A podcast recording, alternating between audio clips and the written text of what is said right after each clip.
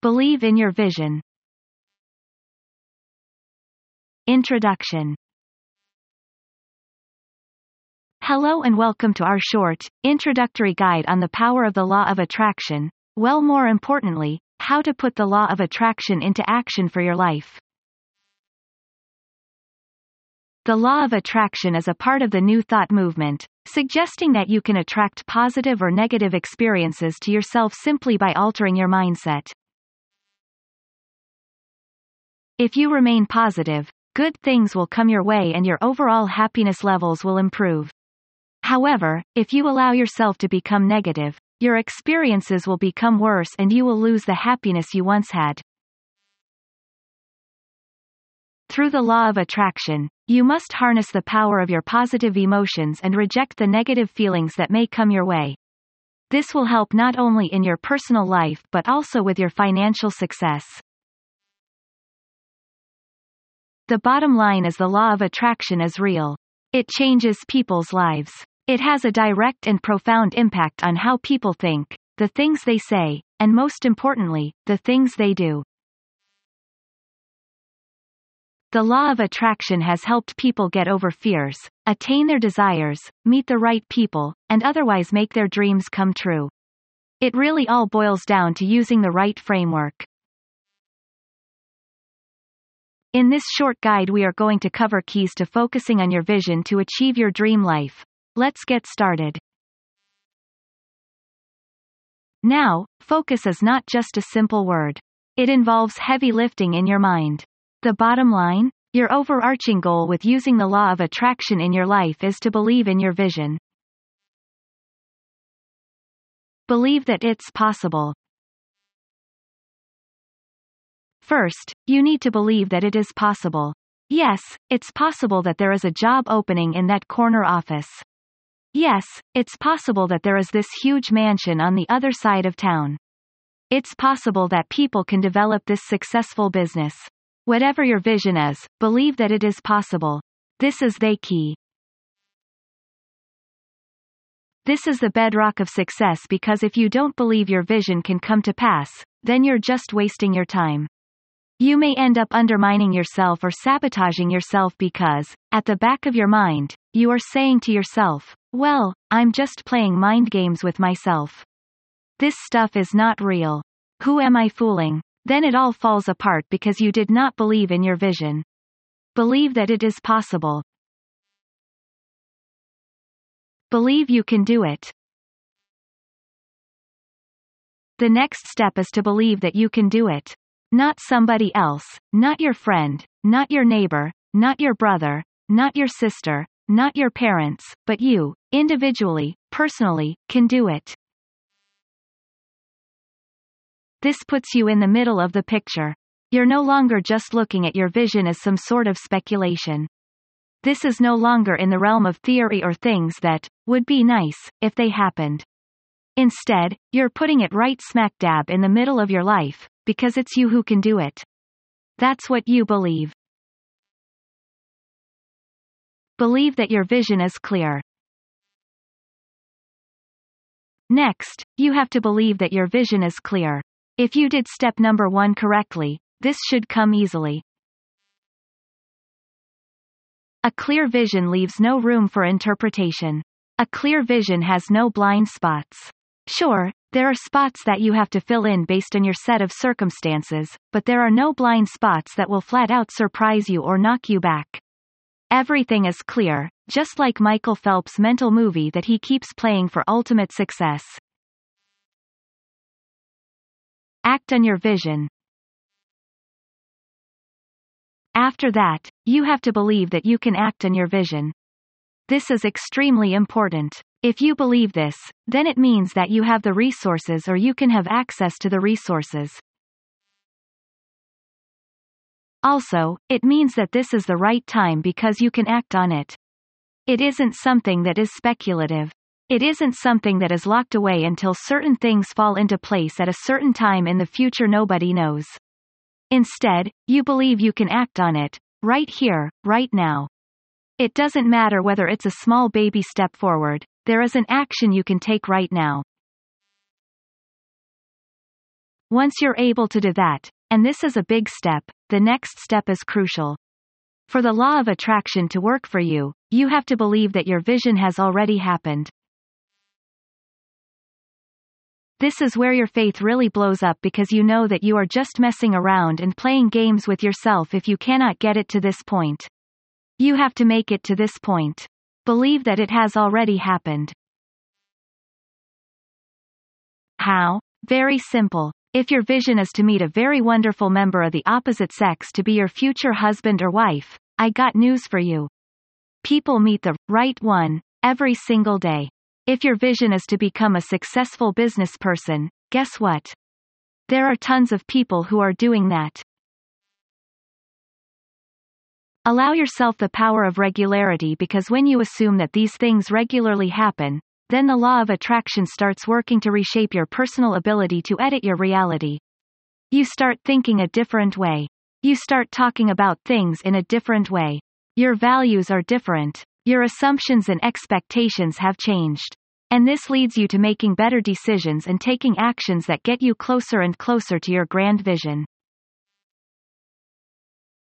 A crucial step in this direction is the belief that your grand vision, no matter how lofty it may seem, has already happened. You're not doing anything new or something far-fetched. It's not like you are trying to hatch dragons from extinct stone eggs. You're aiming for something that happens. Help yourself out by using belief boosters. Early on, I learned that if I just try to will myself into believing certain visions according to the law of attraction, it takes too much work. It's very easy to get run down. Ultimately, you feel the pressure of the other parts of your life and it really takes a lot away from you. I discovered that there are certain tools I can use to help me boost my belief. When I use these things in conjunction with each other, they create a self-sustaining, belief-boosting or energizing system. Reading positive quotes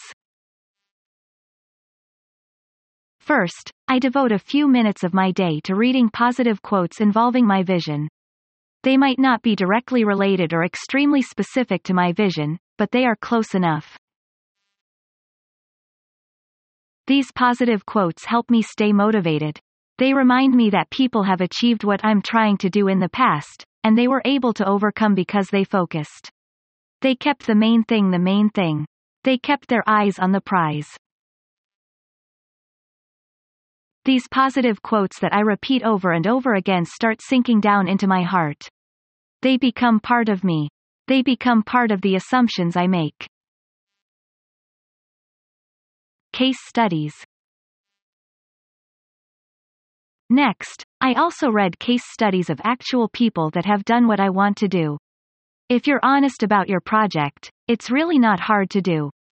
Regardless of how grandiose or how seemingly massive your personal project is, somebody has done it before. If you feel that it's new or completely novel, you probably haven't been searching enough. You haven't done extensive research. Keep looking. You will find at least one case study that is similar enough to what you're trying to do. Study that story. Be inspired by it. Pay attention to their ups and downs. Pay attention to their challenges, but focus on what happened at the end. At the end of the story, the person won. End of story. Allow yourself to be motivated by that. Biographies Another belief booster that I use involves biographies of people who inspired me. These are people who started with nothing. Many times, people would laugh at them, dismiss them, call them crazy or idiots. But against all odds, these individuals were able to overcome themselves. I'm also particularly interested in biographies of people who overcame themselves. Believe me, the number one person who will try to sabotage you, undermine you, drag you down and hold you back as yourself. You have to recognize how you limit yourself and be ready for it. You have to be on the lookout for the many games you will try to play on yourself so you keep waiting or you don't try hard enough. Look at biographies. Read through them. Be inspired by them. Look for people who have overcome hurdles placed by other people or, most importantly, hurdles they themselves set to sabotage their own success. Make it part of your daily routine. Finally, make all this focus part of your daily routine. Invest time in it. Consciously say to yourself, I believe in my vision, and then start thinking about your vision. Use belief boosters. You may need to spend quite a bit of time at this stage before you take it to the next level, but it's definitely worth it. Integrate your belief into your daily life. Prior to this point, a lot of the things that you're doing simply just involved your mind and your emotions. As powerful as the human brain and heart are concerned, for things to change in your life, you have to act on your vision. I personally was able to do this using the following system. I would read my vision, focus on the case studies that I have researched, and give myself affirmations. I would repeat these affirmations consciously, purposefully, and slowly. I would savor every word. I would try to visualize every word. I would study how they flow into each other and what their impact is. I would figure out the different meanings that they suggest and really get into them and feed them into my visualization. After everything is clear to me, I would erase or rip up my written version of my vision, and then, after a few minutes have passed, from memory, I would rewrite my vision. When I go through this process, I am reprogramming my personal operating system. I'm training my mind to override doubts, self-imposed limitations, painful trauma or negative memories from the past, and worthless worries about the future. Instead, I focus on my vision. You should do this first thing in the morning, and the last thing at night. This is crucial because when you're sleeping, your mind is engaged in alternative reality. It's clearing up your memory base, but it's making all sorts of reconnections. If your vision is an integral part of that, it becomes part of this reality that your mind brings into fruition. And the best part is that it happens subconsciously. You start behaving a certain way without being able to put your finger on why those changes have happened, but it's actually because of your willful action. It can actually be traced to the first thing you read and acted on in the morning and the last thing you read and acted on at night. If you keep doing this, you start to consciously change what you say to yourself. You're no longer calling yourself an idiot. You're staying away from calling yourself a loser or any other negative self-talk. Just as importantly, you start changing how you talk to others. You no longer say, I don't have the money, I can't do it, who am I, or, the rich get richer and the poor get poorer. That goes away. Instead, people start hearing somebody new. You start talking by planting seeds of life into people's lives instead of weeds like, I can't do it, or, who do you think you are, you have no money, it's failed before, what makes you think it's going to happen this time around? All those weeds, I call them mental weeds, start to shrivel and die, and you start planting seeds of life. In addition to changes in how you talk, you start changing the way you look.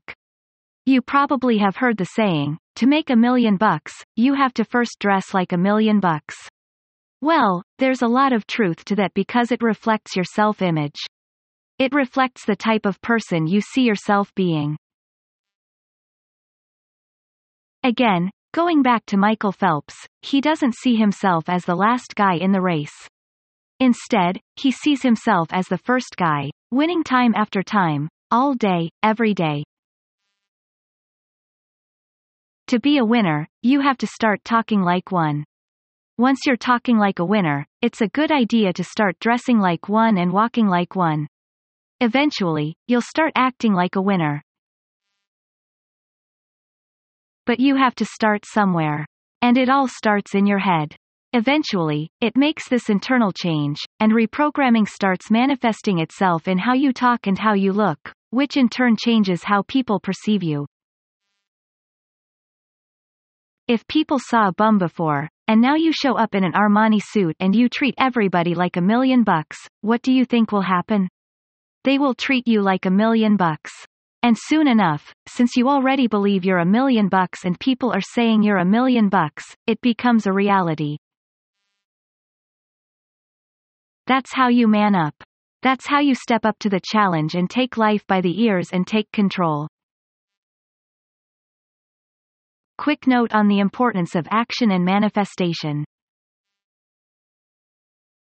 I don't want to sound like a broken record, but this needs to be reiterated. The world does not care about your feelings. Get that through your head. Wrap your mind around it. Write it in stone. Sure, a lot of people talk a good game around you. They try to make you think that your feelings matter, and they do, to a certain extent, with your friends and family members. But for the rest of the world, feelings don't matter because everybody has feelings. If you want the world to respect you and take you seriously, you only have to do one thing, take action. When you do things, you change your world because now you're serious. The world knows you're not screwing around. You mean it. How does it know? Well, you changed your actions. You have results to show for it. That's how the world judges you. Which brings me to the next stage of the law of attraction, manifestation. There are all sorts of hokey books written about this stage. In fact, they are written in such a sloppy and careless way that they make you think that this is all magical. There's nothing magical about this. Manifestation really boils down to believing so much in your vision that it changes your emotional state. If you can get to this level, the law of attraction is working for you. Why? Once you get to this stage, it's like being on a roller coaster. If you've ever been on a roller coaster, you know that there is a part of your trip where you go up this steep incline and then it starts to slow down until a large chunk of the roller coaster is over that hump, and then boom, it goes down at a high rate of speed. That's where you feel like your guts are in your mouth. Manifestation is getting to that hump because after that point, the world has no choice but to sit up and pay attention because when you allowed your vision, which you have carefully selected, rehearsed and fine-tuned to change your emotional state, all bets are off because once your emotions are involved, your actions start to change. Let your emotional state change your mental habits. This is where you flip the switch from negativity to possibility, from possibility to positivity, and from positivity you go on to probability. And once you're at that probability stage, congratulations, because the change is imminent. We all start from negativity.